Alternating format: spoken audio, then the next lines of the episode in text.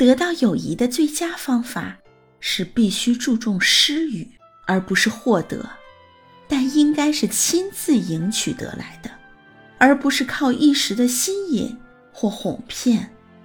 所谓赢取友谊的能力，并不是指勾肩搭背、与人攀谈、动作滑稽或讲些逗趣的笑话等，那应该指的是一种心境。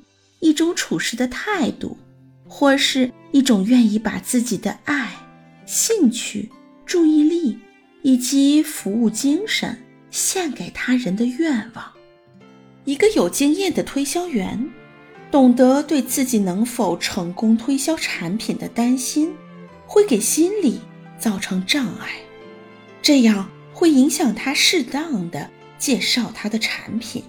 通用制造公司的董事长。哈瑞·布里斯在大学期间靠推销缝纫机为生。他总结说：“要想在推销员这个岗位上取得成功，就要忽略自己渴望销售出去的数量，而应该集中心思向客户介绍自己能提供的什么样的服务。如果一个人将精力……”用在为他人服好物上，就会变得充满难以抗拒的力量。你怎么会拒绝一个企图帮你解决问题的人呢？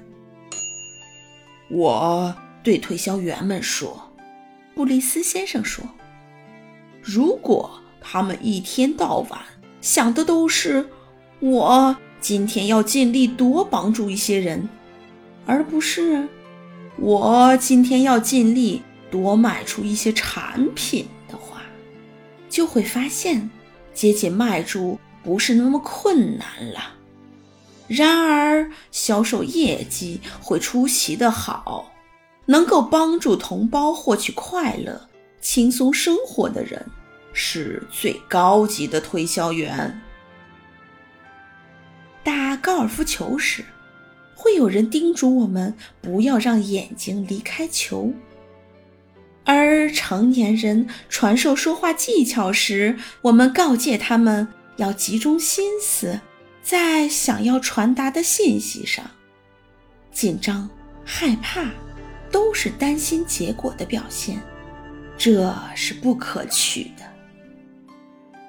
我自己就是从吃过的苦头中学会这一点的。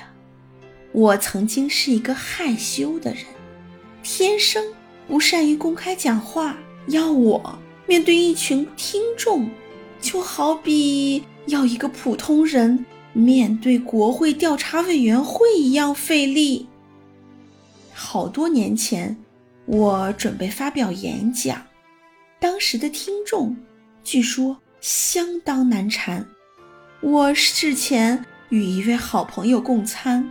免不了流露出紧张的情绪。假如听众不同意我讲的话，要怎么办？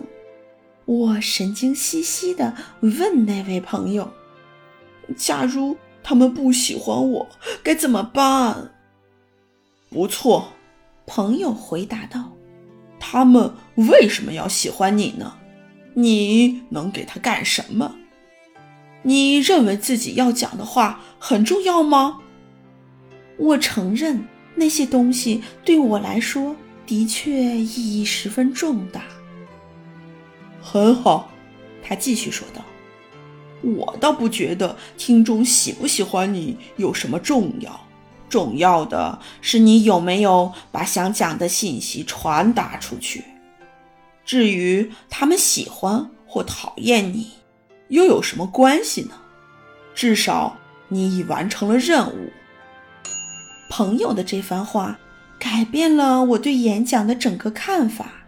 现在，每当我准备发表演讲的时候，都会在事前先静心祷告：神啊，求你帮助我传达出对这些听众有益的信息来，让他们有所收获。满心欢喜的回家，这样的祷告对我十分有用，而我也的确希望能对听众有帮助。这样的祷告使我谦卑地体会到自己只不过是个传达某些信息的演讲员，而不是要显露自己的学问和风采。我的目的是要带给听众一些鼓舞性的思想，以期待对他们的生活有帮助。